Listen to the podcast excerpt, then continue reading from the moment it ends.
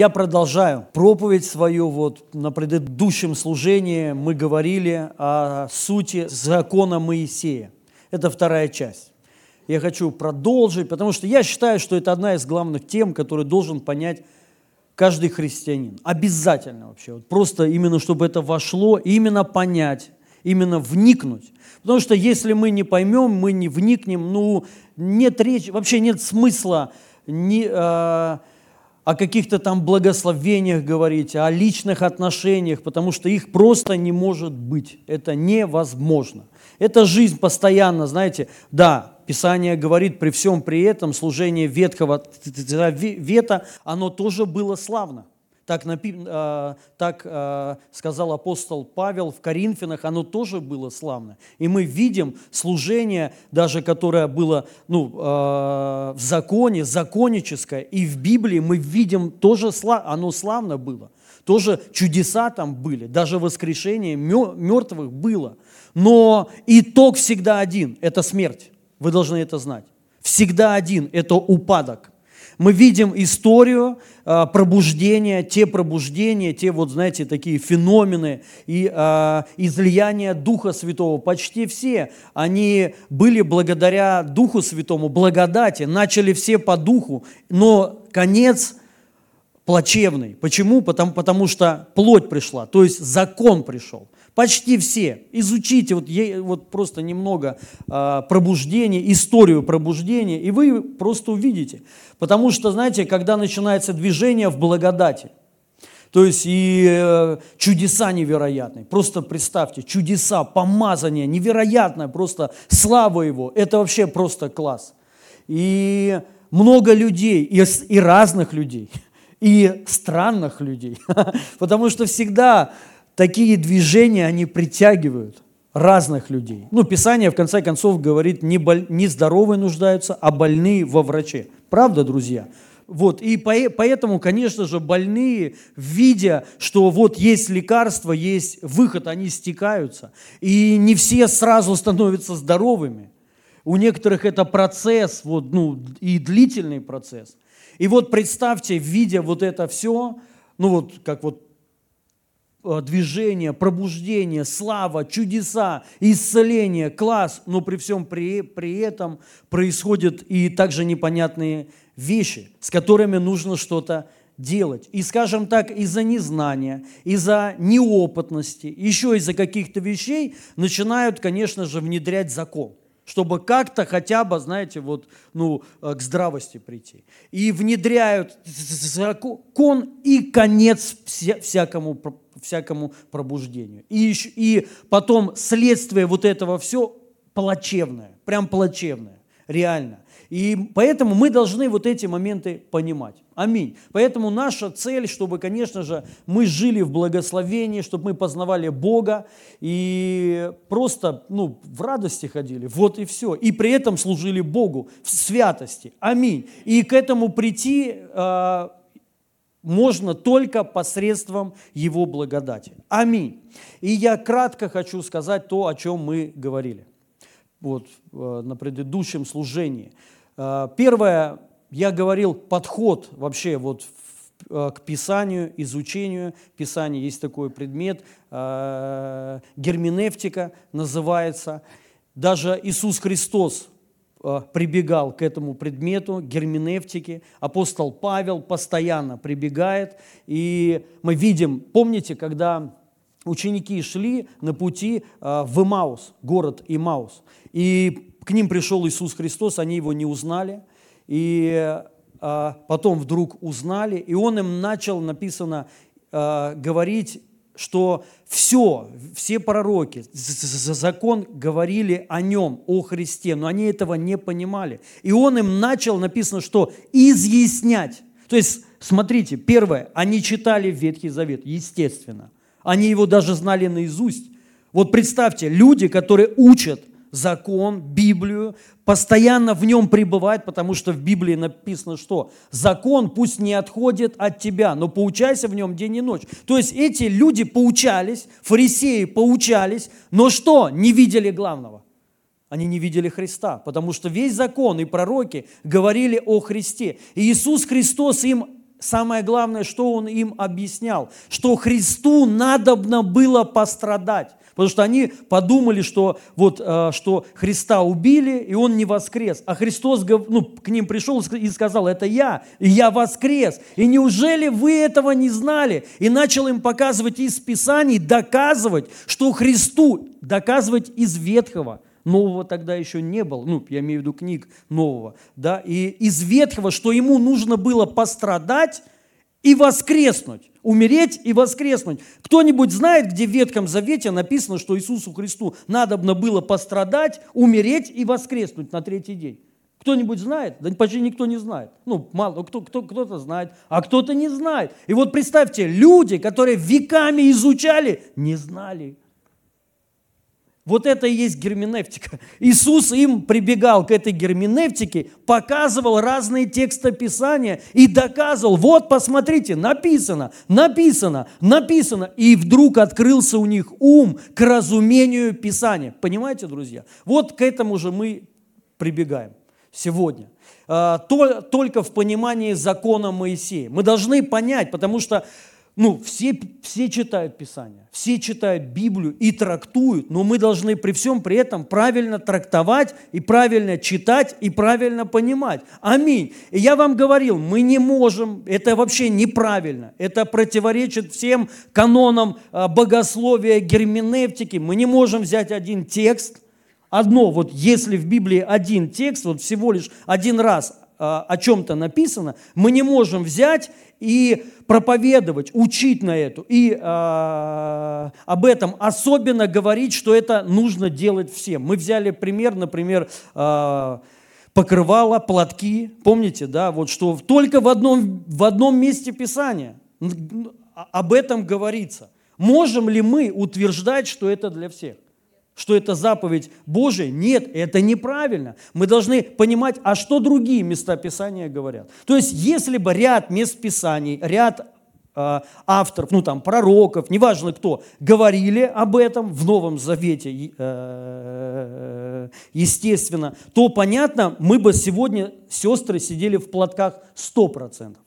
Понимаете? Но этого нет. Почему? Потому что мы этого не видим. И вот герменевтика объясняет, а почему же все-таки там это написано? Мы же не можем выкинуть это, правильно? И мы понимаем, почему. Почему? Потому что это э, к тому времени и к тому месту, в данном случае в Коринфе, э, там были правила такие, не религиозные, а правила того города, э, народности той – я говорил вам, если вы сейчас приедете в мусульманскую страну, то там принято у них ходить в платках, правильно? И нельзя ходить в коротких юбках. Просто нельзя. Вот и все. И речь не о какой-то, знаете, вот что Бог тебя, ну, там, э, благословит или Бог проклянет. Не об этом, а речь о культурном фоне. Если ты приезжаешь в другую страну, то подчинись этому правилу, и это будет, как там написано, вот многие не понимают, но написано же знак для ангелов. Да, знак для ангелов, что ты смирился. Ты, пример такой, я сейчас буду е- ездить не по правилам и 200 километров в час, где можно только там 80, например, это не будет знаком для ангелов охранять меня. Они тут ничего сделать не могут. И я разобьюсь. И потом может кто-то сказать, подожди, это же Божий человек. Как он так разбился? Почему его Бог, или в данном случае ангелы, не могли э, его как-то уберечь? Не могли. Не могли. Они бы меня уберегли, если бы я подчинился ПДД. И это был бы знак для а, ангелов, они бы меня хранили. Вы понимаете, о чем там написано? В Коринфянах конкретно за вот эти вот... Это относилось только к Коринфянам и к тому, и э, к той местности, скажем так, если там принято все. И мы из этого на самом деле, написано также, Писание Бога э, духновенно. Там на самом деле очень много а, откровений из этого места Писания. Не о платках, потому что даже вот если логично, вот знаете, вот просто прийти, вот что могут дать тебе вот эти платки? Что? Да ничего, абсолютно бесполезная штука. Ну, то есть, хочешь платки, хочешь... Какая разница, лысый ты или с волосами? Ну, Богу вообще без разницы. Понима, поним, понима, понимаете? Вот, но там есть на самом деле откровение. И вот герменевтика также э, учитывает вот это, сам текст Бога духновенности в Библии, что мы можем много там что для себя взять.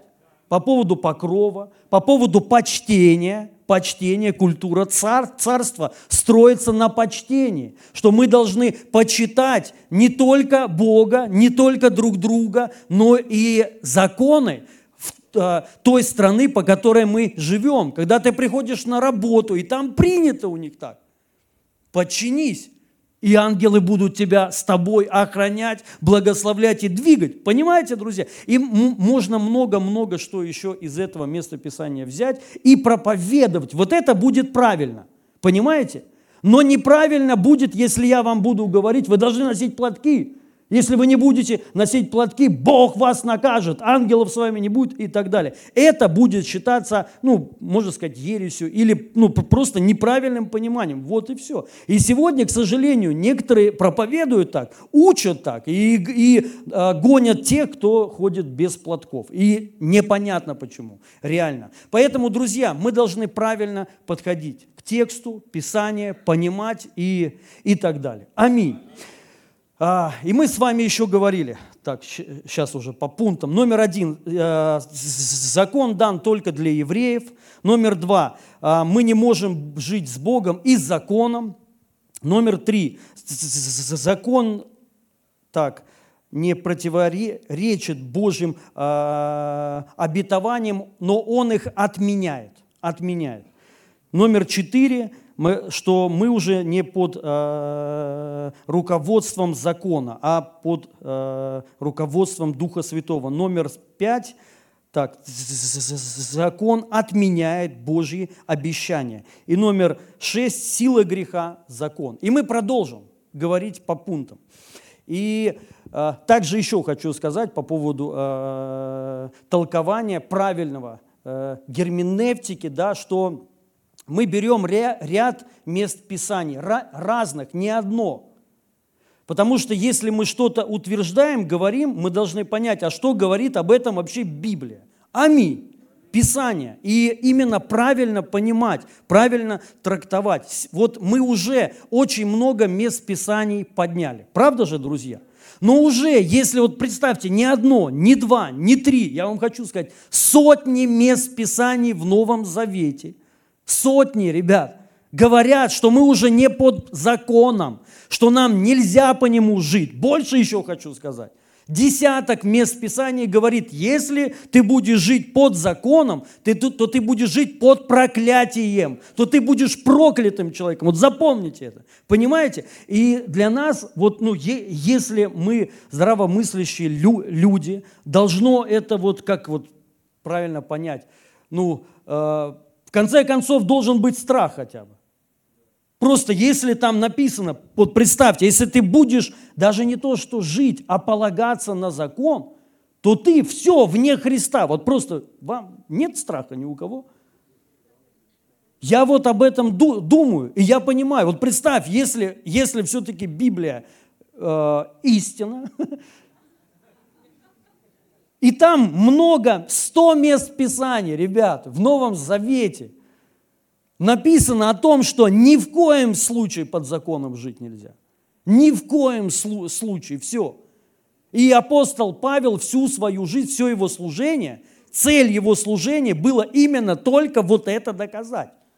Кто-то считает, он только в одном месте Писания. Каком одном? Как, как, как, как так можно читать? Вот. И поэтому мы берем э, много разных мест Писаний и говорим, и э, будем читать э, ну, с моими дополнениями, с комментариями, что на этот счет говорит Библия. Вот, э, чтобы мы поняли, при, приняли и научились, и жили только в благодати. Аминь. И вот мое убеждение, и не только мое, а также утверждение апостола Павла, но и также других апостолов, что вот в этом случае мы будем жить в конкретном благословении. Все. У тебя перестанут качели вот эти вот. эмоциональные в том числе. Понимаете, друзья? Это жизнь реально с Богом. Вот что. Вот что нам на самом деле всем надо. Я э, на той, ну, получается, да, э, нет, вот этой неделе после проповеди позвонил там другу своему, э, магистру богословия, и он же еще магистр философии. И я ему скинул вот эту про проповедь, сказал, прослушай ее, можешь сказать комментарий. Ну, потому что мне там некоторые люди писали, вот говорили, что это неверно, ну, там, это неверно, ты же не учился. Я на самом деле учился. Я тоже учился в семинарии духовной, я э, бакалавр богословия, но я об этом не говорю, потому что я двоечник. То есть вот, вот я честно хочу сказать, вот я не могу приписать себя э, к этой категории. Я больше практик, практик, нежели теоретик. Я практик. Вот я позвонил те, ну, теоретику, тоже так нельзя, да, к теологу, ну, он, он ну ладно, но хороший друг, вот. И он мне сказал, я уже слу, слушал, я так был приятно удивлен, что он тоже слушает проповеди мои. Короче, он сказал, это так все и есть, все истина. Вот и все. И он мне скинул еще свою проповедь и говорит, послушай вот это. И он говорит то же самое. О благодати. Я говорю, ты давно к этому пришел? Он говорит, сейчас я в это конкретно погружаюсь. Потому что, ну, э, он раньше, понятно, изучал, читал, но с другой стороны и не видел. А сейчас именно увидел вот эту сторону и понимает, что эта сторона, особенно в наше вре- время, это самое гла- главное. Я хочу сказать, нет смысла больше ни о чем учить. Именно на сегодня.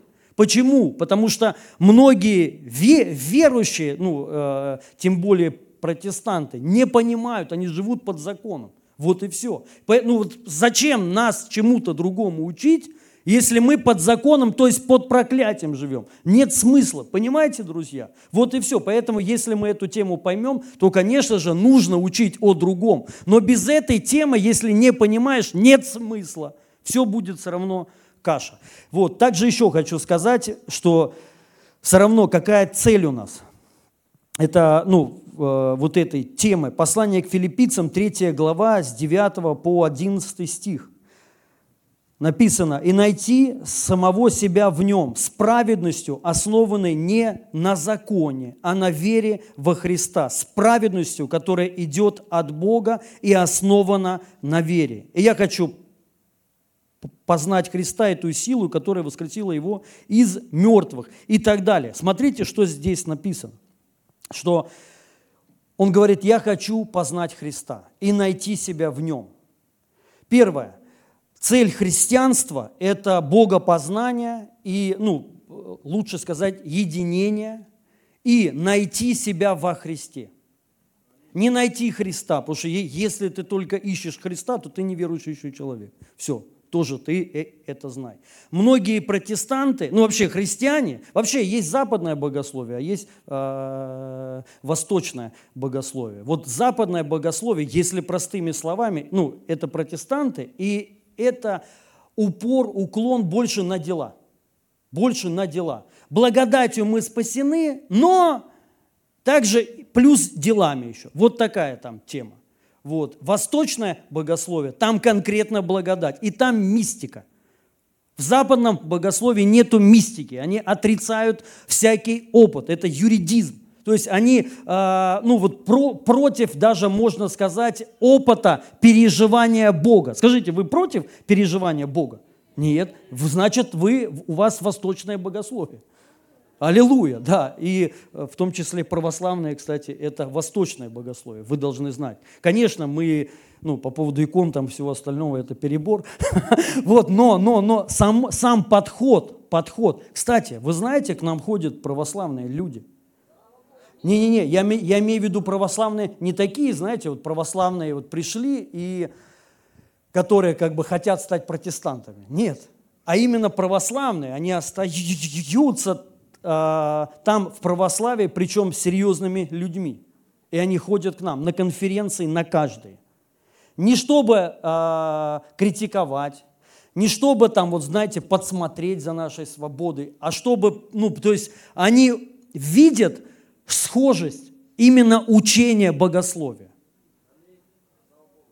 Мне Денис Орловский сказал, говорит, что к нему звонили именно из православия, там вообще, ну, какого, э, не помню откуда. Короче, именно официальное православие, серьезные там ребя, э, ребята такие. И они сказали, что они слушают его и меня. И они ходят к нам на конференции. Да, и э, они сказали вещь такую, что э, они ходили, ходили. И почему слушают? Потому что увидели ну, вот эту глубину благодати. И ее нету у западного, э, западной теологии, богословия. Нету, отсутствует. Они считают, если слышали, не слышали, православные считают по поводу протестантов, что они поверхностны. Слышали? Я с ними на все сто процентов согласен.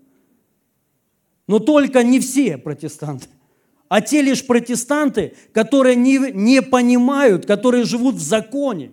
Они поверхностны. Там нет вообще Христа, по сути. Там так, Христосик какой-то, там вот крест, да, аллилуйя.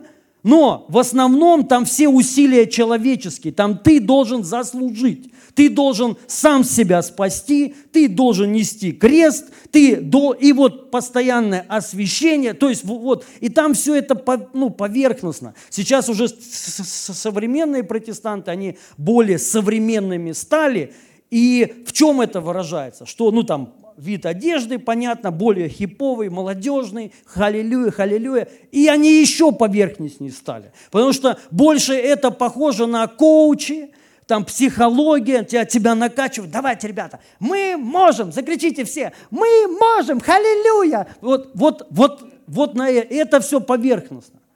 Но нету откровения, нету глубины, потому что с наше христианство это ну, вы должны понять, альфа и омега – это Иисус Христос. То есть это не так, что Иисус Христос – это вот для ново, новых людей, новообращенные, вот ты вот азбуку вот эту прошел АБЦ школу, там, ты спасен, аллилуйя, а теперь давайте перейдем к совершенству. И у некоторых протестантов совершенство – это вот типа коуч, а вот теперь давай, дружище, бери, вот, и, и, и вперед достигай теперь.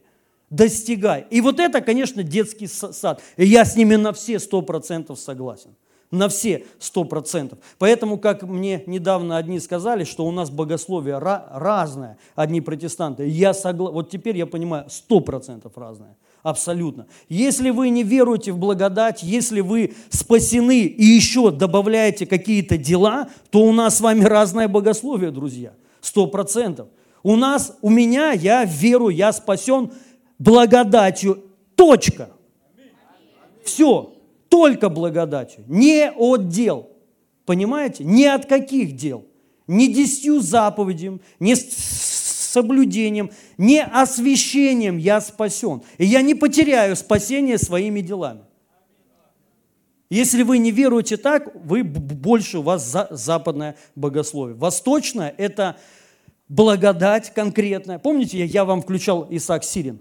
На конференции. Что он там говорит? Без опьянения, то есть в Боге, если ты не пережил благодать конкретно, физически у тебя нет вот этого тач, встречи с Богом, и в том числе не просто вот, как, знаете, некоторые люди принимают вот так вот, ну, верой, да все, аллилуйя, ты спасен, вперед. То есть нет, а если у тебя нету опыта с Богом, встречи с Ним, хотите, инкаунтера, ну, инкаунтера не три дня, а я имею в виду инкаунтер, вот Бог тебя посетил – то ты не можешь плодоносить. Вот так они говорят. И мне это очень нравится.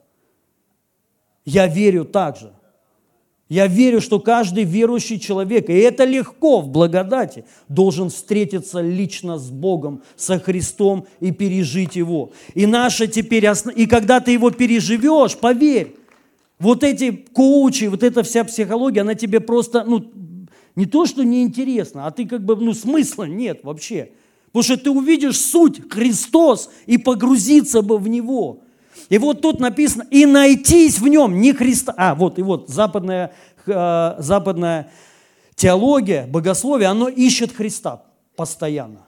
Потому что они не веруют, что они уже нашли, ну, что Христос нас нашел, не искавшие его, ну, э, так написано, нашли. Вот это конкретно восточное богословие.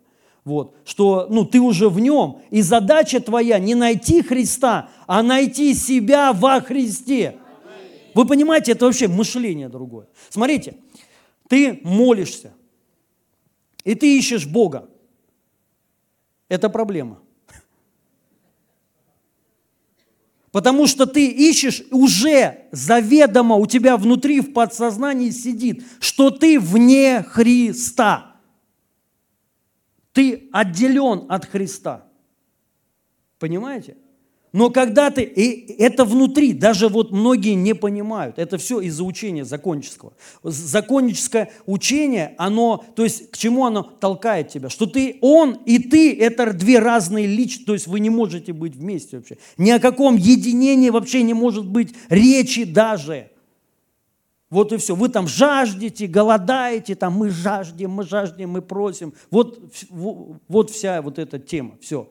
Но если ты понимаешь, что ты во Христе, и ты, твои все молитвы, смотри, в благодати, к чему они придут, что ты будешь молиться, ты будешь тоже искать, но чего? Не Христа, а себя, найтись. Вот смотри, как получить откровение, еще больше утвердиться, что я во Христе. Вот мы ищем чего, понимаете? Мы ищем того, что мы в нем, что мы соединились себя – с Ним. Почему? Потому что это сделал не я, себя с Ним соединил, а Христос соединил меня с собой. Понимаете? И я учитываю вот это, я не умоляю тот факт, получает, потому что если ты так не веришь, ты умолил жертву Христа. Получается, он пришел напрасно. Зачем он тогда вообще пришел? Смысл какой? Если ты не веришь, что он с собой примирил мир, соединил, то есть. Понимаете? Написано, как в Адаме согрешили все, так и во Христе все стали праведными. Смотрите, Адам без твоего участия сделал нас, тебя грешником и меня. Без нашего участия. Правильно? Вот Христос также без нашего участия сделал нас праведным. Он нас оправдал. Мы должны это понять. И если я это не учитываю, то есть вот вообще в своем мышлении, в понимании, богоискании, в молитве, вообще везде в жизни, я не учитываю того факта, что сделал Христос. Получается для меня Адам намного мощнее Христа. Получается вот то, что сделал Адам, это, это вот всех получается, поглотила без нашего участия. И так, а то, что сделал Христос, да, мелочь какая-то, мне самому надо теперь. Нет, мы должны это принять. Он нас принял. Аминь. И соединил с собой. Все. И мне надо получить откровение, познать, искать. Вот чтобы открылось, откровение нам надо. Что я во Христе. Понимаете, друзья? А, ну, поэтому мы не можем, конечно же, к подходу данной темы, да вообще Писанию – просто прибегать только к каким-то а, академическим зна- знаниям. Нам нужен Дух Святой, откровение, личный опыт и познание. Аллилуйя. Поэтому вот наша цель.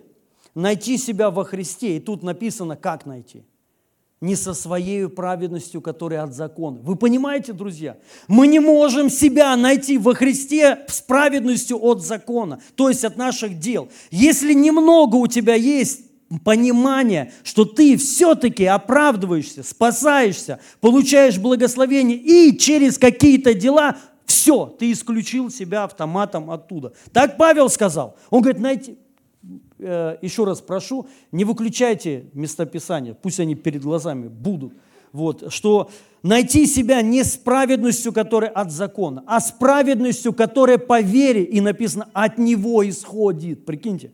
От Него, не от тебя исходит, аминь. Не от дел исходит, а от Христа. Вы понимаете, о чем я говорю? Поэтому цель вот этого всего, чтобы мы нашли себя во Христе. И два есть пути. Один путь через свои дела, что, ну, э, что уже, скажем так, провально, провал, то есть ты не сможешь себя найти во Христе и познать вообще Христа. И второй путь с праведностью, которая от веры, не на делах основанный, а на Христе по вере. Аминь. Все за. Слава Богу. И теперь давайте продолжаем. Седьмой пункт, шестой э, был последний, это силы греха. Закон седьмой – что нужно исполнять закон весь, иначе нет в нем никакого смысла. Это опять же для тех, если кто-то все-таки, знаете, не может вот э, принять полностью благодать, то, что сделал Христос, мы все равно стоим на каких-то делах, и мы оставили что-то. Мы тоже э, говорили об этом, и еще раз хочу сказать, только уже с другой стороны. Послание Галатам, 5 глава, 3 стих. «Еще свидетельствую всякому человеку, обрезывающемуся, что он должен исполнить весь закон». То есть ты не можешь взять одну заповедь, любую заповедь, седьмую заповедь, первую заповедь, вторую, третью, десятую, 613, ты не можешь. Или выдуманную. Кстати, вот с этим теологом, э, с магистром, с магистром богословия мы говорили о том, что то есть, а у нас еще хуже. Ладно бы у нас 613 за, заповедей было. Ну, про, правда, ладно бы, вот э, мы бы тогда уже конкретно знали бы хотя бы тогда их. Ну, приняли все 613. Ну, хотя бы логика есть какая-то. Вы должны понять, если вы хотите оправдываться делами, вы должны исполнить весь закон. И весь – это не 10 заповедей, это 613 заповедей. Вы понимаете это? Нет смысла исполнять закон, искать оправдание в нем в одной заповеди, и еще придуманной под себя подстроенный. Вы, как Иисус пришел, и Он что сказал? Вы заменили заповедь Божию на заповедь какую? Человеческую. Вот что сегодня, в чем мы живем. Мы взяли, заменили закон Моисея, это заповедь Божья, на человеческую, на придуманные какие-то, церковные, на еще бредовые какие-то, просто сами выдуманные. И живем по ним, и, так, и такое ощущение, что Бог благодаря им нас будет благословлять, и мы будем спасены только благодаря вот этим заповедям. Это заблуждение, ребят. Если кто-то хочет оправдываться делами, вы должны в этом случае исполнить весь закон и жить только по нему. Аминь. Ну и, и также об этом говорит Иаков, 2 глава, 10 стих. Кто соблюдает весь закон и нарушит что-нибудь одно, тот становится виновным во всем. Четко же написано и четко понятно. То есть вы можете исполнить все 612 заповедей. И одно нарушите, и все, смысла нет. А вот теперь признайтесь. Давайте даже 10 заповедей. Ладно. Сейчас, хотя мы тоже к этому вернемся. Давайте все 613 уберем, 10 оставим. Ну, потому что есть такие верующие, и непонятно, откуда они это взяли. Они говорят, Господь отменил только вот вторую церемониальную часть, но 10 заповедей оставил. Где вы это взяли? Скажите мне, пожалуйста. Где написано это в Библии? Хотя бы в одном место Писания. А я вам скажу, нигде. Нет такого. Написано о, о законе, об одном. Закон есть закон. И тут написано, можешь соблюдать все. Хотите 10, хотите 613, нарушите одно, вы виновник всего. То есть вы чикатило, вы педофил, вы убийц, вы виновник всего. Понимаете? Смотри, ты ходил, соблюдал все, и вот есть заповедь такая, не завидуй. Или не суди. Или братьев любите так, как вот вообще, как вот самого себя. Давайте признаемся, друзья. Мы любим братьев как самого себя. Есть тут хоть один человек? Кто-то руку поднял. Два. Я вам завидую.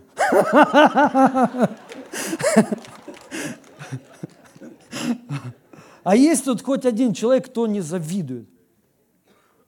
Тоже одна, два. Николай чудотворец, э, извиняюсь, смехотворец, не завидует. Ну, я вам не верю. Вот, и я не буду говорить по поводу блуда. Я думаю, нет смысла. Есть, ну, если спросить, есть тут человек, который в мыслях ни разу ни картины не рисовал. Да? Николай смехотворец. Как Иисус сказал, исполняя все это и будешь жить. То есть, вот, да? И нет таких людей. И вот представьте, ты не убийца, ты не вор, ты все платил, десятины, все круто, все вообще, все в идеале. И Бах позавидовал – в этом случае, кто соблюдает весь закон и согрешит в одном чем-нибудь, тот становится виновным во всем. Теперь скажите, может ли кто-то спастись или оправдаться по этому? Нет ни одного человека. Ни одного, кроме Иисуса Христа. Вот Иисуса, у него получилось как-то, ну потому что он Бог. А у человека нет такой силы. Поэтому мы должны понять, что для, для людей закон никогда не был, ну вот, э, волей такой, знаете, вечной, по которой бы мы могли спастись. Написано, закон был дан. Почему? Для чего?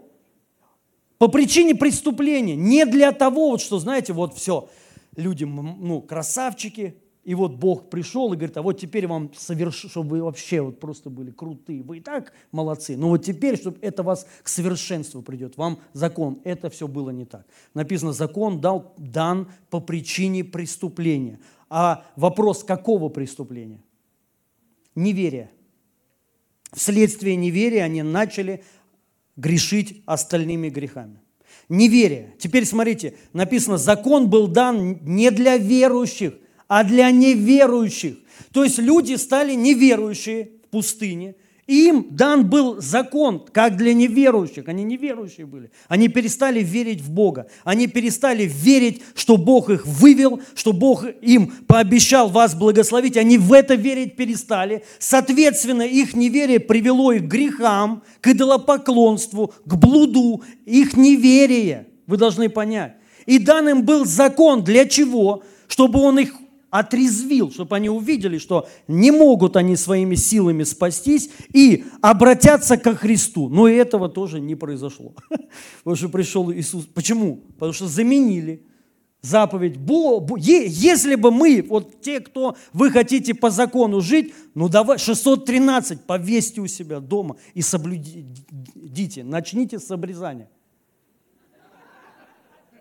Все. И пошел, и пошел, и пошел. Ну, все равно не получится. Ну, ладно, даже жертву ты можешь не приносить, типа у тебя там Иисус Христос. Жертва, да, но все остальное изволь соблюдать. В туалет ходи к соседям с лопатой. Это как я с собакой своей хожу и с пакетиком за ней. Вот. И дома нельзя. Вот так же по закону ты дома не можешь ходить, ходить в туалет. Знаете почему? Господь же ходит у тебя по квартире а у соседей не, не, нет, поэтому бегает. Ну, это я шучу, но вот примерно вот так там написано. Четко, и ты не можешь, и, ту, и там еще написано, а кто добавит или прибавит. Так что, или примите, друзья, а если не можете, примите Иисуса Христа. Примите благодать. И поэтому вот, ну, это не для нас. Ладно. Восьмое. А, возможно ли законом познать Бога? Послание к римлянам, 3 глава, 20 стих. «Потому что делами закона не оправдается перед ним никакая плоть, ибо законом познается грех». И есть еще ряд мест Писаний, вот таких же, которые говорит, что закон, он только выявляет грех. Он только благодаря ему можно познать грех, но не Бога. Потому что есть люди такие, они говорят, что э, закон нужен мне, типа вот это мои взаимоотношения личные с Богом, чтобы я знал Бога, познавал Его. Это не так. Написано, законом познается только грех. Так написано? Что-нибудь? Не-не-не, это еще... Ну ладно, да. Так написано в Римлянам. Вот. И поэтому мы должны понять, закон нужен только для того, дал, ну, э, был дан только чтобы выявить грех, чтобы ты увидел. И я вам хочу сказать, что сегодня этим заниматься не надо. Нам не надо смотреть на грехи. Нам не надо их искать. Нам надо искать Иисуса Христа. Мы должны познавать не грех, не грех, а познавать Христа, от которого приходит свобода от греха. Если ты будешь познавать грех, ты не освободишься от греха, ты еще больше погр... Это вот как э, зависимым людям, алкоголикам, наркоманам. Вот они каждый день познают. Я хочу познать. Мы же должны знать. И, и вот он, есть ли в этом свобода? Какая для него будет свобода? Чтобы он отвернется от греха, правильно? Ну, на, на трезвость. Вот это если просто по-человечески рассуждать. По-человечески, как работает благодать. То есть ты не ищешь грех, не надо его искать. Ты ищешь Христа, ну, э, Он и святость. То же самое, если у тебя проблема с блудом, тебе не надо его, понимаешь, со всех сторон, так, порнографию смотреть. Ну, я как бы, надо же познавать.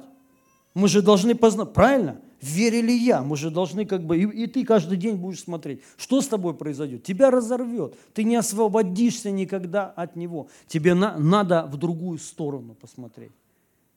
Не смотреть на грех, не смотреть на блуд, не смотреть на э, алкоголь и так далее, а погрузиться во что, что есть жизнь другая, в трезвости. Ну, и это лучшая жизнь. Вот примерно, чтобы мы понимали, что, ну, как мы должны жить в благодати. Номер девять. Кстати, у меня здесь есть пункт по поводу благодати. Если успеем, то...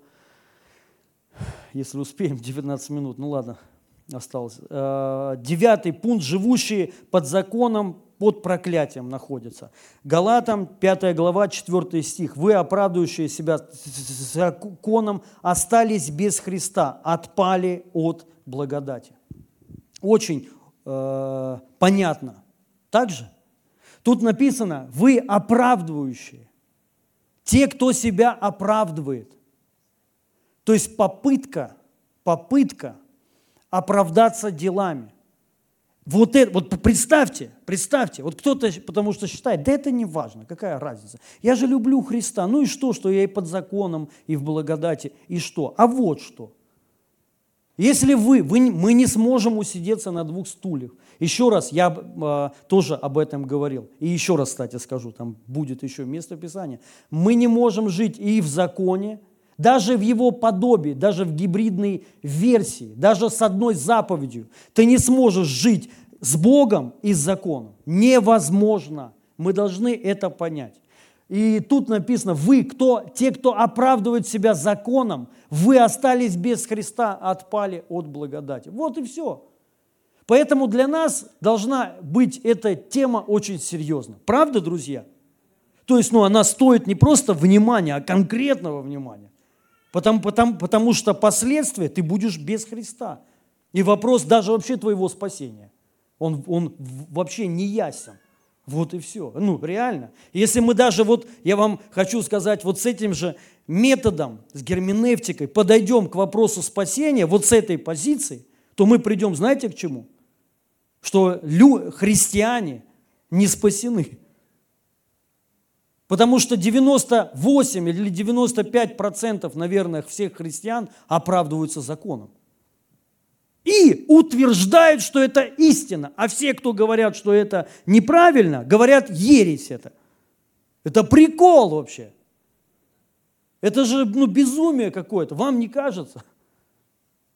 И ну, мы должны поэтому понять, пусть нам Дух Святой откроет, что это очень серьезно, и мы не должны жить под законом. И как все, ну, э, мы не можем сразу, понятно, к этому прийти, потому что это твердыня, это система уже учения, то есть вот твоего понимания. Легко де- детям. У них еще нету такого понимания, то есть они вот если сразу в благодати, аллилуйя. А если нет, если ты уже вот учили тебя, и ты сам учился, и ты в чем-то был утвержден, очень трудно от этого ну, э, отойти. Очень, потому что это твердыня, ее надо разрушать уже. Это камень такой, ну, то есть слой такой тяжелый, его надо кувалдой бить вот так, то есть это усилие. Потому что даже ты, у тебя будет, ну, э, э, ну ты будешь говорить аминь. И даже вот внутри понимать, ну да, вроде благодать. Но мысли все равно будут у тебя такие, что ты будешь оправдываться законом, делами. Ты не сможешь принять, что мы благословлены только на основании веры. Аминь. Только, не делами. Ни одна плоть не оправдается, не спасется, и никто не получит ни благоволения, ничего своими делами. А какими делами? Никакими. Абсолютно никакими. Вы понимаете, друзья? Вот, поэтому давайте это, это все примем. И постепенно, ну, для тех, кто, кому трудно, кто, может быть, не понимает, ну, заходи, заходите туда, заходите, и постепенно вы при, примете, и вы переживете, я вам хочу сказать, новое рождение. Это реально, это другая жизнь, друзья, вы должны понять. Это очень серьезно, вы почувствуете Христа в своей жизни – Потому что упование на закон, те, кто оправдывается, вы без Христа тут написано, вы не можете, то есть вы время от времени можете к Нему приходить, можете. Но опять же вы вне благодати. Это вот для тех, кто, ну я почему ничего не получается у меня? Ну где же, где же Христос? Это вот для вас, друзья. Проблема не в том, что вам семинарчик надо еще очередной пройти. Не в том. Или конференция какая-то нужна. Или пост, надо в пост пойти. Не, да, вам надо пост, чтобы понять вот это. Зайдите в, ко, в комнату, не ищите благословения. Потому что кто-то, и вот пока Бог не благословит, ты должен понять, откуда твое благословение. Оно от Христа. И Он дает даром, просто подарок, просто так, в наследство – но ты не можешь принять из-за того, что ты живешь еще под законом. То есть у тебя есть какие-то свои, еще раз хочу сказать. Понятно, для многих даже непонятно закон-то какой. Свой придуманный. У каждого свои есть внутренние правила. Вот, э, вот и все. Мы это должны все убрать. И еще раз хочу сказать, конечно же, я скажу, а как тогда нам жить? Потому что многие сразу не понимают, а как тогда я жить-то буду? Жить ты будешь хорошо. Вот, сразу хочу сказать, то есть вот просто это надо понять. Это ни в коем случае не противоречит э, ничему здравому и не ведет тебя к распутству. Вот что. Э, также еще э, в Галатам 3.10 написано, но все, кто полагается на соблюдение закона, прокляты. Недостаточно разве этого? Прокляты все, кто полагается на соблюдение закона. Еще раз хочу сказать, даже одной заповеди, любой, десятая, седьмая, любую возьмите. Если вы полагаетесь на нее, что вы через это благословите, через какое-то даже действие, все. Вы проклятый человек, вот и все. И нет смысла даже из вас бесов изгонять, я хочу сказать. Зачем? Вам надо истину принять. Истину, примите истину, и все. И потом эти бесов пшик, вот так, и они уйдут. И все. И не вернутся никогда. Никогда. Написано, потому что в Писании сказано, проклят всякий, кто не соблюдает все, что написано в книге закона. Не вашей в книге, не ваши придуманные, там кто-то ну, придумал, не в церковной, а в книге, то есть в Библии. Понимаете? Все. Поэтому или так, еще раз хочу сказать, или никак. Десять.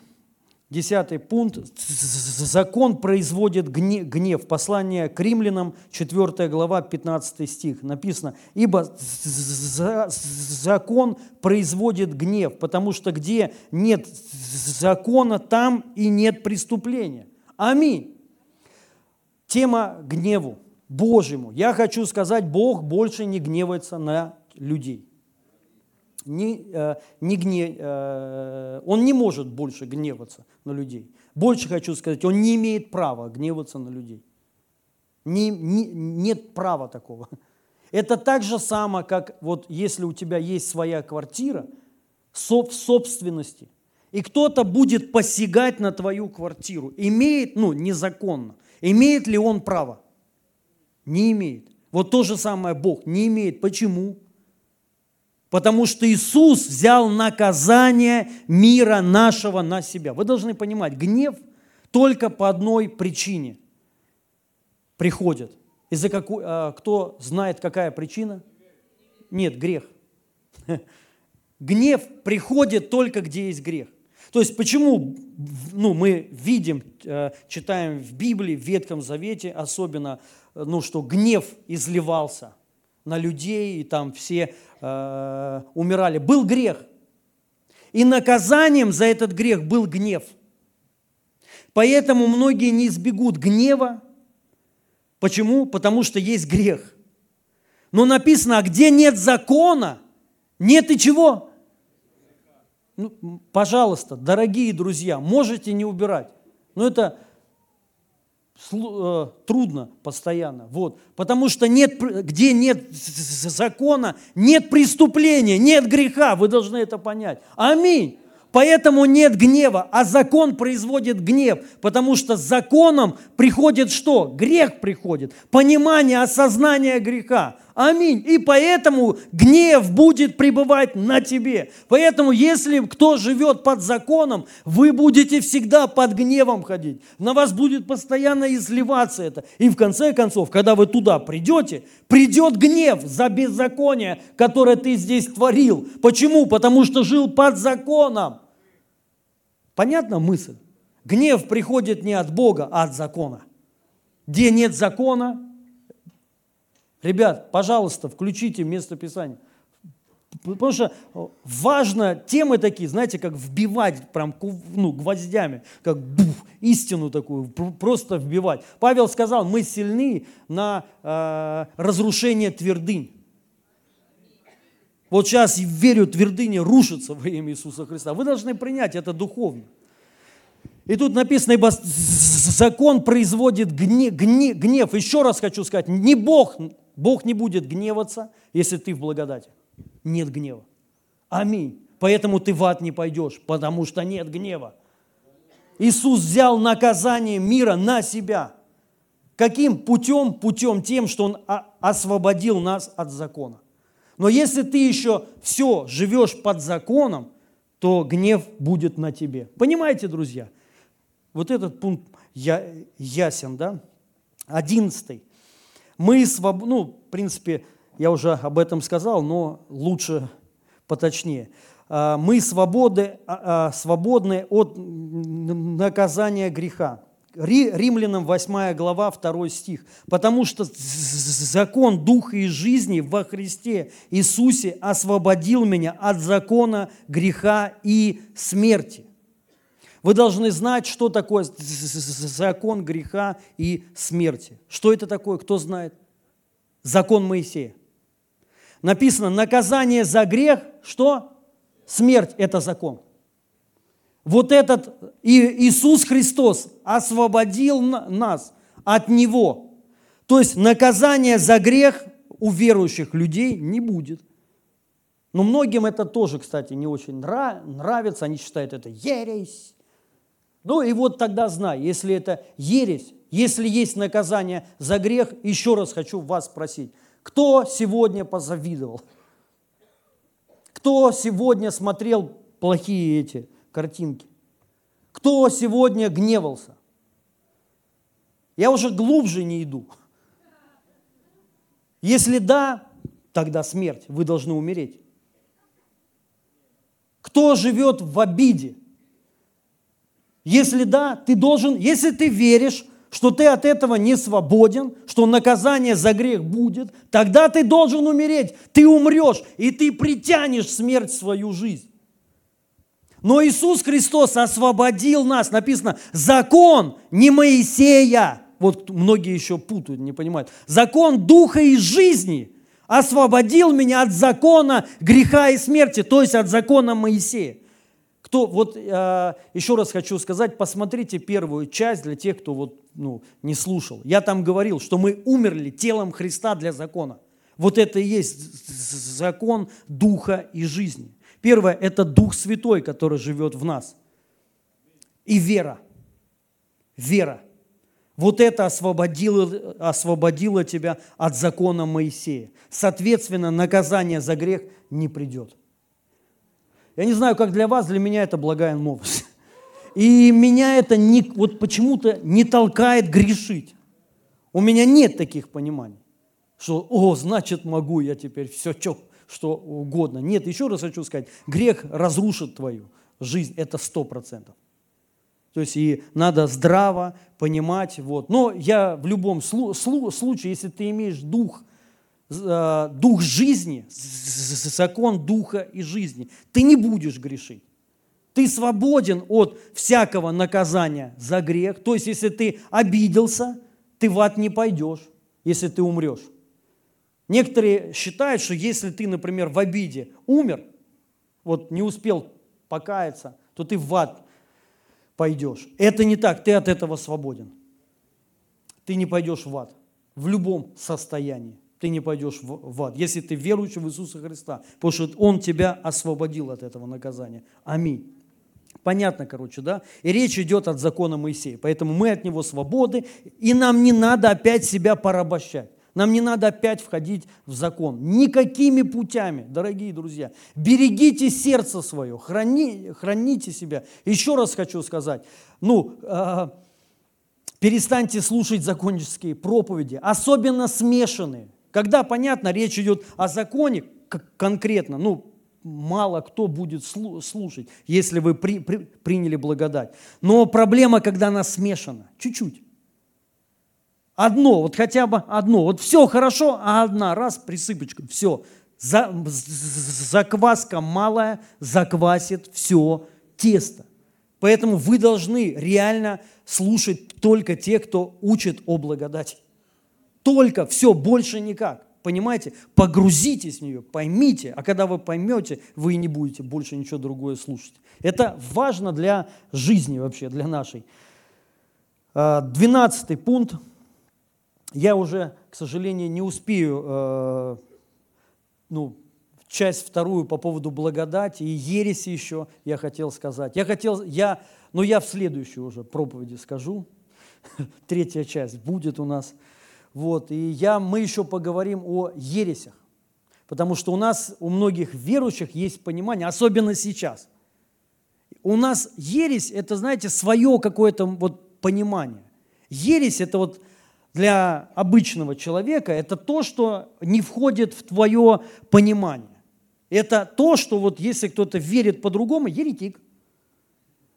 Но у нас должно быть библейское понимание, а, а, которое на слове основано, а не на, на твоих, там, понимаете, ну, не знаю, общепринятых каких-то вещей. Или церковных. Если в церкви принято так, это не значит, что Бог так же считает. Вы должны это понять если это не основано на Писании. Вот в Писании, я вам хочу сказать, ересь употребляется только к одному типу людей. Знаете, к чему? К зак... каким христианам? К законникам, к фарисеям. Только к одному, все. Только к одному. И все слова, употребляющие лжебратья, псы, злые делатели, лукавые, а, ну и много чего еще, употребляется и применяется в Библии только к одной категории людей. Это только к законникам.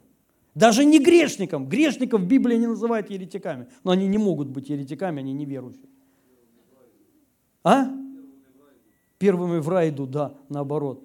Вот. А, но ни одно место Писания не говорит, что кто же верит в благодать, свободу от законов, что это ересь. Только есть а, ну, два места Писания, обвиняли апостола Павла за ересь. В чем? То, что он учил о благодати против закона. Они его в этом обвиняли. И они говорили, ты ересь говоришь. И он им объяснял, я не ересь говорю. Я учу вас, что мы свободны. И, ну, и он там говорит, я не против закона Моисея. Вы что думаете, просто так апостол Павел сказал, закон добр. Это на самом деле, как было, ну, правильно сказать вам, лукавство немного. Угол срезал. Угол, он угол. Он же говорит, закон добр, аллилуйя, но вы все в ад пойдете по нему. Он добр, но он отменяет все Божьи обещания. Вот так, потому что людей это раздражало. Прикинь, ты живешь под законом, и приходит человек и говорит, ты проклят под законом, ты, ну, ты не можешь спастись, тебя это раздражает. И он говорит, он добр, братья и сестры, аллилуйя, заповедь свята, но вы все в ад идете, вы не спасены. Ну и вот в таком духе. И они его обвиняли в этой ереси, да больше хочу сказать, и апостола Павла распяли за, за это. Если, конечно же, кто-то вот так вот употребляет слово еретик, как Павла гонит, но у вас проблемы. Если кто-то гонит тех людей, которые против типа закона выступают, у вас проблемы. По Писанию вы еретик. И я вам потом уже это докажу. Много мест Писания, ну как много, я там штук 6-7 взял. Ну просто, чтобы мы опять же увидели, что все не так, как кому-то кажется, друзья. И опять же хочу сказать, если ну, э, мы понимаем, что для нас Слово Божье – это вот как правильно сказать, Это единственная инстанция, правильно? Кому мы, к чему мы э, можем обращаться. Это не каким-то проповедникам. Если проповедники не соответствуют вот этому, апостол Павел сказал, если ангел с неба придет, если кто угодно, он, он, он, он даже говорит, да, даже если я приду и буду вам другое говорить, анафима. Но мы не так. Мы так не воспринимаем. Мы как бы вот кто-то сказал. А что он сказал? Он еретик. Вы должны это понимать. Понимаете, почему я вам это говорю? Ну, первое, чтобы критическое мышление было, оно нужно. Ну, а второе, чтобы про, просто истину мы приняли. Я все моменты проходил. Когда принял я благодать, еще, ну, я не, вот, я не видел проповедей в Ютубе. Еще так никто не говорил, не учил о э, благодати. Я честно хочу сказать, я думал, что я еретик. Реально. И я вот свидетельство, по-моему, свое говорил, ну, не один раз говорил. Год для меня это была мука. Представьте, я верил по-другому, а проповедовал тому, во что не верил. Потому что я думал, что я гоню. Реально, я думал, что обольщение на меня пришло. И я проповедовал, ну, еще о законе, ну, как бы уже так, но я не мог истину говорить. Но потом вот первого человека, кого я услышал, это Эндрю Омак. Чисто случайно, вообще случайно. Послушал его, и он то же самое говорил, что, ну, как верю я. Меня это разорвало. Я помню это первую проповедь свою. Это так просто был вообще, я вылил все, во что я верю. Представьте, вот представьте, вы никогда не слышали. Вы как бы ну, по, верите в другое. Я когда сказал, это просто такая гробовая тишина была. Вот, и я слышал скрежет бесов, то есть как они, ну, и оно, кстати, так и было. Вот, и прям освобождения были такие сильные. Аллилуйя! Дух религии – это самый сильный дух. Вы знали это? Это дух смерти, это такой же дух. Дух религии, смерти, депрессии. Это, по сути, все одна одна вот, да, одна компания. Ну, это один. Это тот дух, который распял Иисуса Христа. Его же кто распял-то? Законники. Вот, и они его распяли, там ненависть есть такая, то есть они готовы на все, на убийство, на предательство, на все. И это люди верующие, религиозные. Они просто, ну, как знаете, э, есть помутнение в разуме такое. То есть, если кто-то учит не так, как ты, то его сжечь надо, сжечь. Ну, там, что угодно. Правда. Вот, и это, это страшно. Поэтому это, это дух, и против него надо тонко двигаться. Аллилуйя. Вот, номер 12. Мы свободны также от десяти заповедей. Я почти уже все заканчиваю. Можете выйти на клавишах кто-нибудь. Второе послание Коринфянам, 3 глава, 6 по 9 стих. То есть я также показываю, что мы не только свободны от 613 заповедей, но и в том числе от 10 заповедей том числе. Поэтому снимите с холодильников все 10 заповедей. Я шучу. Конечно же, ну, я ни в коем случае э, не до таких крайностей, да, но при всем при этом мы должны все равно понимать. И тут написано, Он дал нам способность быть служителями нового завета. Не буквы, но духа. Смотрите, Он здесь разделяет буква от духа. Завет новый и ветхий. То есть служение Духа – это служение Завета Нового. Служение буквы э, – это служение Ветхого Завета. Вы должны вот эти моменты отличать и понять их. Самое главное – их понять. Тут написано, потому что буква убивает, а дух животворит. О чем речь идет? О Ветхом Завете. Ветхий Завет написано убивает. Это не мои слова. Это не мои слова. Любой богослов вам точно так же это протест... ну, то, точно так же скажет. Конечно, богослов не еврей. Ну, я имею в виду не э, иудей. Иудеи вам по-другому скажут, потому что у них нету этого в, в Торе. Это только есть в Новом Завете. Где это потерял? Вот. потому что буква убивает дух, а дух животворит. Если же служение смертоносным буквам на че, э, э, на камнях было так славно, что было написано на камнях? Скажите. 10, не 613, 10 заповедей. Речь идет о 10 заповедях. Тут написано, что это служение смертоносным буквам. Почему смертоносным буквам? Кто даст ответ? Молодец. Сила греха – закон. Потому что они приносят смерть. Как бы они не были святы и добры, но они приносят смерть. Вот и все. Все про, просто. И это служение Ветхого Завета, не Нового Завета. Вспоминайте опять вот, вот эти местописания. Помните, я вам говорил, с переменой священства надо, чтобы и закон изменился. Он не доработался, как кто-то считает. Он не доизменился, вот ну, такое ощущение, знаете, э, такая модернизация, тюнинг произошел. Ни в коем случае.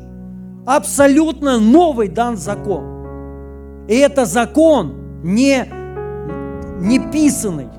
Это закон, это Дух Святой, это сам Дух. Служение Завета Нового – это служение что? Дух, Духа. Вы понимаете, что это такое? Это не то, что написано, потому что верующие многие воспринимают так. Ну вот был Ветхий Завет, а вот теперь новый Евангелие, Новый Завет, и вот написано. Нет. Завет новый, вы должны это понять. Это не то, что написано.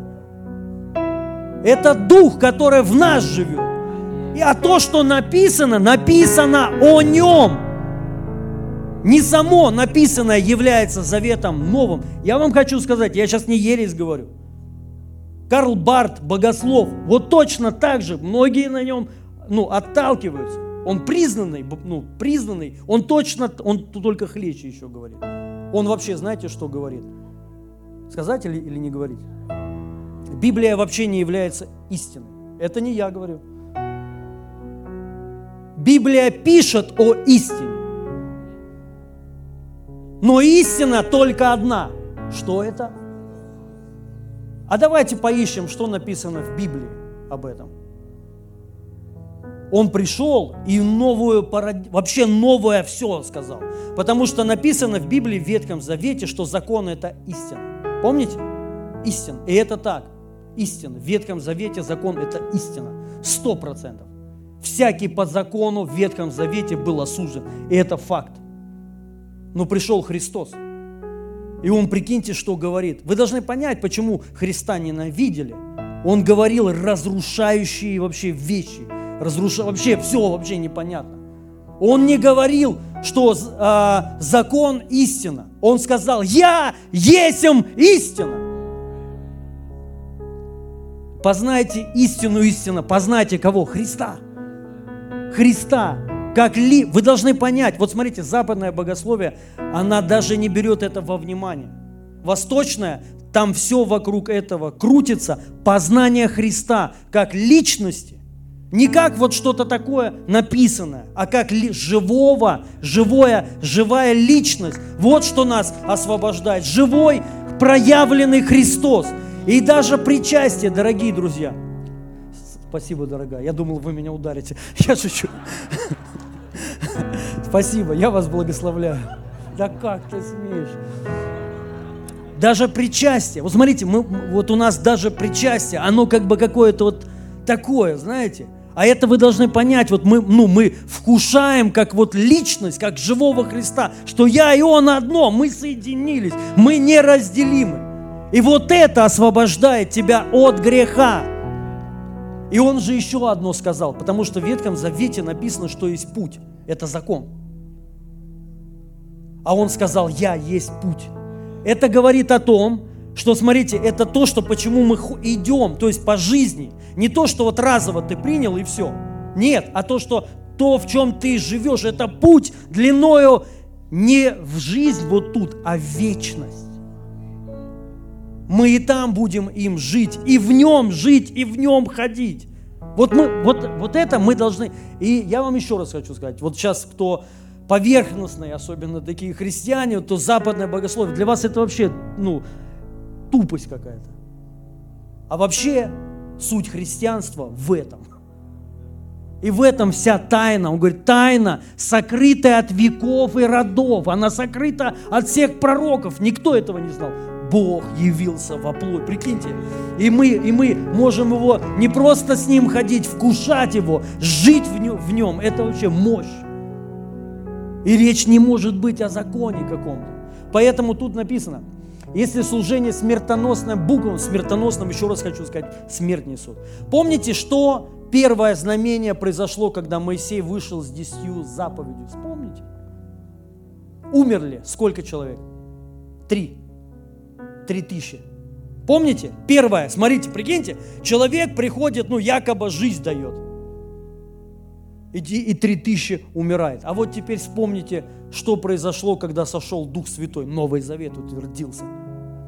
Три тысячи человек спаслось. Поэтому служение Духа – это служение жизни, спасения, оправдания. Служение Ветхого Завета – это служение смерти. При, ты, тебя это к смерти по-любому приведет. По-любому. Рано или по, поздно. И тут написано, было, ну, но при всем при этом оно смертоносное, начертанное на камнях. То есть речь, еще раз хочу сказать, о десяти заповедях. Поэтому для тех, кто считает, что Бог 10 заповедей оставил, нет, не оставил. О них как раз таки речь, они, на них весь закон стоит. Оно было славно, что сыны Израилева не могли смотреть на лицо Моисеева по причине славы лицо, лица его приходящего, приходящей дальше. То не гораздо ли более должно быть славно служение Духа дальше – Ибо если служение осуждения славно, то тем паче изобилует славу и служение оправдания. Я вам хочу кое-что сказать, вы должны знать. Служение Ветхого Завета, там не может быть служение Духа. Там нет Духа, как вы, как кто-то думает. Это не Дух, там нет Духа. Где есть осуждение, нет Духа. Служение Ветхого Завета, суть его служения осуждения постоянно под осуждением, постоянно чувство вины. Понимаете? Но служение Нового Завета, первое это служение Духа. А, я думаю, вы поняли все, что Карл Барт сказал, ну и мое мнение, что истина только во Христе. То есть это не значит, что Библию мы выкидываем, это тоже ересь другая. Библия – это Божье Слово. Аминь. Вся, вся причем, и Ветхий, и Новый. Мы как раз-таки, нет такого у нас там даже какого-то деления. Мы все Писание принимаем и, и, и, и в том числе живем по нему. И все Писание Бога духновенно. Аминь. Но мы верим, ну я, по крайней мере, верю так, что оно, ну то есть есть Дух, и оно толкает и открывает истину. Потому что многие Спасибо, дорогая, я, я тебя благословляю. Потому что многие а, читают Библию, друзья, давайте так. Многие. И что? Если мы говорим, что вот все, вот Библия, это все, и что? Почему ничего не происходит? Потому что надобно, чтобы она истину тебе открыла, то есть Христа. Понимаете? Если мы будем читать Библию без Христа, спасибо, дорогая, я вас благословляю. Если будем читать без Христа, то она толку никакого не даст. Вот. И вот Карл Барт, если хотите сами, изучите только об этом и э, говорит. Но при всем при этом он признанный богослов, теолог, даже православный. Вот, и, ну, есть спра справочник Карла Барта, то есть вот, ну, много чего, его трудов. Вот, и тут написано, то не гораздо так, то тем паче славу изобилует служение оправдания. Короче, понятно, служение оправдания – это служение Духа. Аминь, это служение Духа. Служение осуждения – это служение закона. Спасибо, дорогой, благословение. Это, это служение закона. Следующее, сейчас все вот уже прям немного – 13 пункт. Под законом все виновны для того, чтобы все пришли к Иисусу Христу. К римлянам 3 глава 19 стих написано, «Теперь мы знаем, что сказанное в законе обращено к тем, кто находится под властью закона». Об этом я тоже говорил вам в первой части, что он дан только для иудеев, для евреев. Понятно, да? Тут написано, что э, в законе обращено тем, кто находится под властью закона. То есть это только для евреев. Закон дан только для них, не для язычников. Поэтому еще раз утверждение, чтобы ни один из них не имел оправдания. Для чего? Смотрите, он дан. Внимательно, закон для чего дан? Потому что кто-то считает, он дан, чтобы вот эта полнота, эта зрелость, это вот хождение в Боге. Читайте, для чего он дан. Он дан, а, понятно, к римлянам 3 глава, 19 стих. У меня перевод э РСП, он тут больше раскрывает. К тем под власть так, чтобы, они, чтобы ни один из них не имел оправдания, и чтобы весь мир предстал пред судом Божьим, так как никто не станет праведным перед Богом исполнения закона, потому что закон только способствует познанию греха. Круто, да? Смотрите, для чего? Не для оправдания, не для спасения, а чтобы всем было кранты. Но не это конечная цель, чтобы все осознали свой грех в чем? Что они вне Бога, и они все идут в ад. И пришли к Нему. Вот какая цель. Но Христос уже пришел, поэтому Он нам не нужен, этот поводырь. Так, так познание греха. Бог же э, показал нам, как Он делает людей праведными перед собой. И это происходит независимо от закона. Хотя и закон, и пророки свидетельствуют об этом. Бог делает людей праведными перед собой через веру в Иисуса Христа. Это относится ко всем, кто верует, потому что нет никого, а, никакого э, различия между ними. Аминь. Вот написано, под законом все виновны. И все только могут оправдаться и спастись и от гнева, от суда, только верою в Иисуса Христа. И праведными быть только под верой в Иисуса Христа. Ну, в вере. Аминь. 14. Последняя, по-моему, да, у меня. Да, последняя. Если э, по закону оправдания, то Христос умер напрасно. Что этот пункт говорит? Что если мы верим, что мы все-таки оправдываемся законом, и он еще нужен нам, тогда умер Христос напрасно. Смерть Его напрасно. Мы тем самым умоляем жертву Иисуса Христа. И послание Галатам, 2 глава, 16 стиха по 21 стих. Однако же, узнав, что человека оправдывается, я специально беру длинные тексты, первое, ну, чтобы они мысли повторяющиеся, но они с другой стороны. И а, просто разные тексты еще. Однако же, узнав, что человек оправдывается не делами закона, а только верою в Иисуса Христа. И мы уверовали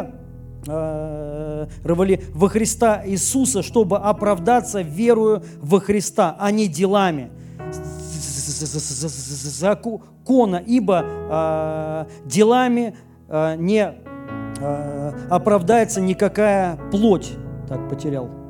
Никакая плоть. Если же, ища оправдание в Иисусе Христе, мы э, и сами оказались грешниками, то неужели Христос есть служитель греха? Никак. Ибо если я снова созидаю то, что э, разру, разрушил, то сам себя делаю преступником. Вы понимаете, о чем здесь сказано? Речь о чем? Кто знает?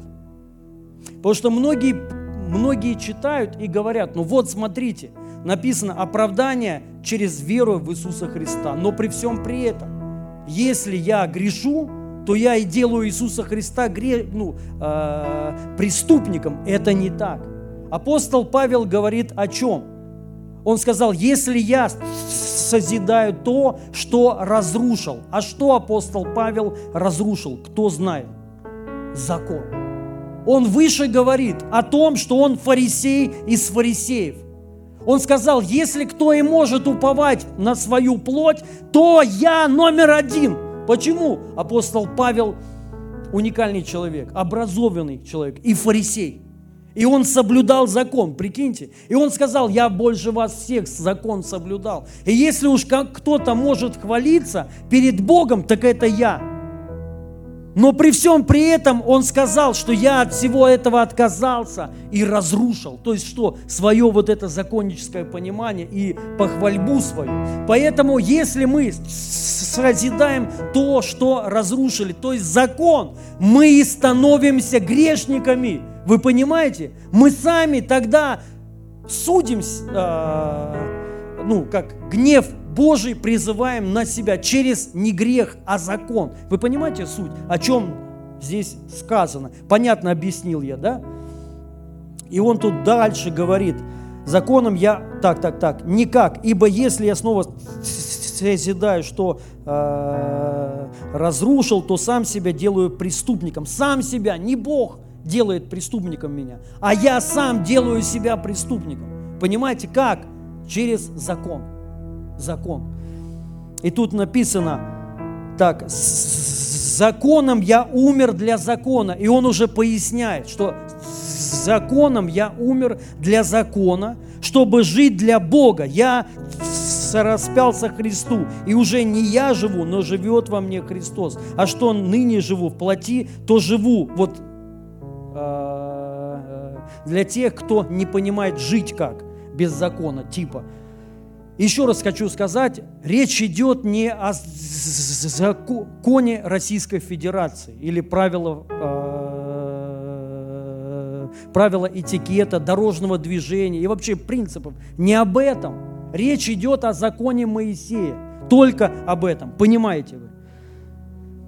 И тут написано, а что ныне живу в плоти, то живу верую в Сына Божьего, возлюбившего меня и предавшего себя за меня. Не э, отвергаю благодати Божией. А если законом оправдания, то Христос умер напрасно. Вот она мысль моя основная. Закон. Если мы живем по закону, оправдываемся, то Христос умер напрасно. Вы понимаете, что это такое? То есть, если я живу под законом, оправдываю себя своими делами, то тем самым, то, то я умоляю жертву Христа. Я делаю ее бесполезной. Такое ощущение, что Христос пришел напрасно. Мы должны понять, Иисус Христос пришел, потому что мы не могли своими делами себя спасти. Только для этого Он и пришел. Он бы не приходил, если бы мы сами могли оправдаться своими делами. Не было смысла тогда Ему. Он пришел, потому что человечество, все, оно и было, и впало еще в большее, в большую проблему. Благодаря чему? Закону. Закону. Грех усилился. И пришел Христос. И Он полностью полностью искупил нас от закона, чтобы мы получили оправдание и спасение во Христе. И я теперь не могу оправдываться своими делами и законом. Если же у меня в голове все-таки стоит, что я оправдываюсь законом, то все. Ну, зачем тогда приходил Христос? Мы должны понять, Христос для нас должен стать номером один. Самое главное, что есть в жизни вообще. Христос изменил все, вообще все изменил. Простите, даже скажу вот так, по поводу креста. Если вы говорите, что мне нужно нести свой крест, хотя вот тут написано, а можно выше стих? Выше стих. Я уже так, так, так живет. Нет, еще выше на один. Вот законом я умер для закона, чтобы жить. Вот, я распялся Христу. Что вы здесь видите? Что мы, сораспе... что мы уже сораспяты с Ним. Скажите, может ли умерший умереть еще один раз? Нет. Умерший умер, написано, однажды, один раз. Нужно ли Христу еще один раз умирать для, ну, э, для нас, чтобы простить наши грехи? Нет, одного раза достаточно. Мы должны понять, так же и мы должны умереть один раз, не два раза, один раз. Один раз. И тут написано, я, сор, я уже сораспят со Христом. Где это было и когда это произошло? На Голговском кресте 2000 лет назад. Это было сказано, ну, это сказано после распятия. И мы знаем после, как, вот после вот этого момента, как э, Иисуса Христа распили, нигде не написано, что берите свой крест. Вы читали? Ни в одном месте Писания не написано после распятия Иисуса Христа и воскресения, что нам нужно нести свой крест. Вы должны это понять. Это опять герменевтика. Должны быть вопросы. А вы думали, а почему не написано? Нет ни одного места Писания. Ни прямого, ни косвенного. Ни одного, нигде ну, кто-то скажет, а вот же Павел говорит, я умираю каждый день. Там он говорил не о кресте, а о физической смерти, что он как бы готов был расстаться с жизнью своей. Понимаете? Но нигде не написано «неси свой крест». Почему? Потому что мы сораспяты с Ним. Когда Иисус говорил «неси свой крест», это было до распятия. До распятия. Но после Он это сделал. Мы должны это понять. Если ты этой темы не понимаешь, я тебе хочу сказать, вот ну, просто подумай, давайте, я даже не буду, может быть, таких резких делать заявлений. Они, кстати, правдивы, ну, они основаны на Библии. Если ты утверждаешь, мне надо нести свой крест, мне надо ну, распинать себя, вот греховную природу свою распинать, то Христос умер напрасно. Если мне надо нести свой крест, если мне надо еще, вот, ну не знаю, что делать, Христос умер напрасно. Вы должны понять, Христос это точка. Точка. Это не про, как кто-то считает, что вот умер Христосик, и давайте, ребята, крестики и вперед. Нет. Точка. Все. Свершилось. Но если мы говорим еще надо, не свершилось тогда. Зачем пришел Христос, если я оправдываюсь своими делами, усилиями, если я ищу благословения в своих делах, если я мы должны 40 дней поститься, если вы хотите Бог, чтобы вас благословил. Зачем тогда умер Христос? Вы должны понять, тогда нет смысла в смерти Его. Мы умоляем ее и он перестает действовать тогда в нашей жизни. Понимаете, о чем я говорю? Поэтому верующие должны свой взгляд со своих дел, с грехов на Иисуса Христа, которое свершилось, в котором полнота, в котором все, что нужно тебе – для жизни, благочестия, для спасения, благоволения, для, чтобы в силе Божьей ходить. Тебе нужен только Христос. Он говорит, я хочу познать Христа и силу воскресения. Она там, во Христе. И так, и это можно познать только лишь э, с праведностью, которая не отдел. Понятна мысль, друзья? Аминь.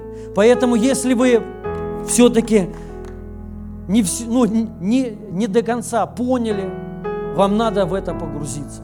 Просто ищите, ищите и обрящите. Кто ищет, тот находит. Я вам хочу сказать, это не сразу. И на примере апостолов. Апостолы не сразу, э, они вообще не знали по поводу завета, ну там, э, искупления. Не знали, не знали они. Сразу они не знали. Они узнали, даже не узнали, а пришли к этому – спустя годы после воскресения Христа. Самый яркий пример, какой пример? Петр, который постился, молился. И Бог приходит и говорит, я язычников очистил, друг. Я-то умер за весь мир, не только за евреев-то, а за весь мир. И я искупил вас от закона. А он ему что говорит? Прикиньте, Петр говорит Богу, нет, я с язычниками никогда не общался и не буду. Если бы Петра тогда, такого бы сюда, он бы нас сейчас тут всех разогнал с брезгливостью. Прикиньте, вы должны это знать. И читать Библию правильно. Когда мы читаем, вот когда даже апостолы, они, помните, спор у них возник, надо ли обрезаться язычникам. Это вообще, прикиньте, какие споры. Это прикол вообще. Это, ну, простите, это бред. Если бы сегодня христиане, вот э, епископы, епископат, представляете, вопросы бы были у них. Нужно ли язычникам обрезываться? Ну, тогда надо смело сказать, ребят, вы вообще идите учитесь вот, ну, в библейскую школу АБЦ. Вы, ну, вы, вы ничего не знаете о искуплении, вы, ничего, вы вообще ничего не знаете. Правильно? Сказать, вы вообще в ересе живете, если... Но они тогда об этом спорили. Почему? Они не знали искупления. Мы, понимаете, когда делаем из апостолов такими вот боги, знаете, что они, они совершенны. Нет, они такие же, как и мы.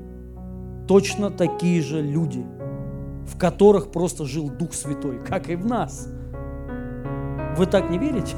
Вы верите, все-таки апостолы, они отличались? Ну, в туалет, наверное, не ходили они, зубы не болели. То есть у них не было таких искушений, не лицемерили. Ну, Петр там, но это не считается. Петр в кафешке подлицемеривал, но это не считается. То есть мы думаем, что это прям вот они боги, знаете, не, вообще у них все идеально. Нет, нет. И у них точно такие же были проблемы. И точно так же Петр говорит, то, что Павел проповедует, неудобовразумительное, даже Петр сначала не понимал. Для него благодать это неудобовразумительное было. Но это поначалу, ну как поначалу, лет 15-20 прошло после воскресения Христа. И потом они к, к этому пришли. И когда пришли, кранты им стало всем. Гонения. Почему? А что вы думаете, как они жили в Иерусалиме? Их никто не трогал тут. А потом гонения. Почему? Начали проповедовать, что искуплены-то не только евреи, а все, весь мир. А иудеям это не нравится. Помните первое место Писания? Я, а, я еще не читал. Там написано, уверовавшие из фарисейской ереси. Уверовавшие кто? Это христиане. Они, уверовавшие из фарисейской ереси, обвиняли апостола Павла в ереси. Павла обвиняли христиане, иудеи, уверовавшие в Иисуса Христа, но при этом жившие по закону. Почему они так делают? Потому что еще, ну, первое, у них не было написанного вот этого, что мы сегодня читаем. Не было галатов, не было ничего, не было. Они потом к этому пришли и написали. Деяний тоже не было. Ветхий Завет, представь. И попробуй разберись. Попробуй, то есть, что все-таки мы искуплены. Никто даже об этом не говорил. Мы видим в деяниях, первый, кто начал говорить о Божьей любви, о искуплении всего человечества, кто? Апостол Павел. Это больше середины деяний. Мы читаем, что их проповедь только одна была. Уверуйте, это вот тот, кого вы распили, он, оказывается, был Христом. Вот все, и точка. Никто не говорил о свободе от закона, о смерти, о причастии. Вообще, даже о причастии никто не говорил. Они ходили в синагоги, они ходили в храмы, все христиане. Они были почти все иудеи христианами. И закон соблюдали, и, и это было неправильно. Поэтому ну, не думайте, что кто-то, вот знаете, если ты жил в законе, что ты сразу смо, сможешь войти в благодать. Не думайте. Это трудно, это трудно твердыни. Самое трудное в своей, ну, делать в жизни, что это менять мыш, мозги, мышление. Легко там снег перекидал, и все, да, вот, это легко. Но вот тут заставлять, потому что нужно еще желание.